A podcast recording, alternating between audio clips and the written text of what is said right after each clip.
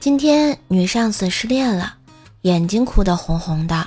我刚好去办公室找她签文件，结果被她赖上了，非要我陪她旷工去喝酒，还答应我不扣工资。我见女上司那么可怜，只好答应了她。女上司开着她的法拉利带我兜了一圈，大白天的也找不到喝酒的好去处，女上司就说去我家喝，我家里就只有一瓶五十二度的二锅头。俩人喝了一瓶多，女上司喝多了，居然说要和我结婚，说要让她前男友知道她不是没有人要。我也是喝多了啊，上头了，居然还答应了她。万万没想到啊，女上司马上要我拿户口本和她去登记。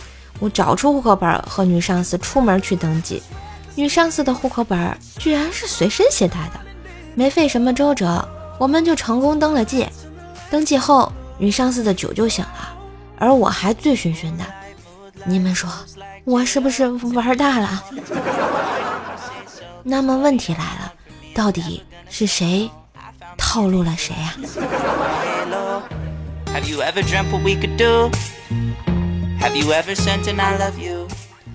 小舅子带着漂亮的女朋友回家过年，全家都很震惊。吃完饭送他女朋友走之后。丈母娘问小舅子：“你俩是怎么认识的呀？”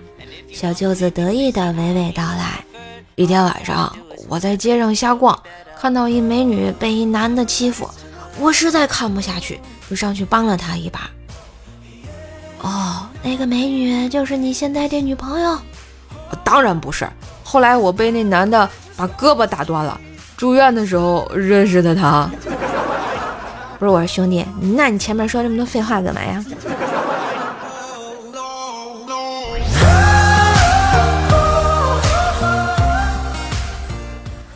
哥们儿结婚的时候娶了一个漂亮的美女，还陪送了一辆玛莎拉蒂。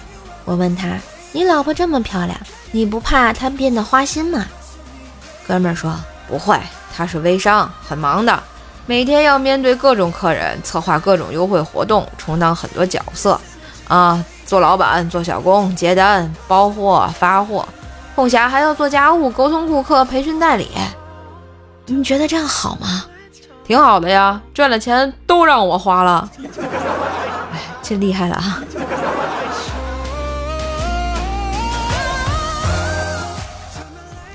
老家拆迁获得了五套房子和两千八百万的赔款，我立马就成为了一个土豪。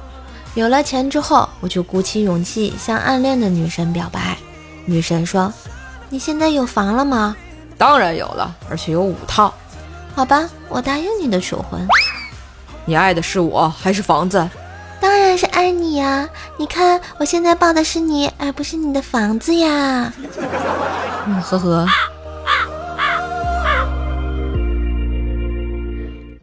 过年回老家和二货兄弟喝酒。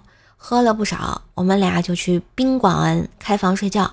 到了房间后啊，躺下准备睡觉，二货一脸惆怅地说道：“我们谈谈心吧。”我说：“行。”二货说：“你先谈还是我先谈？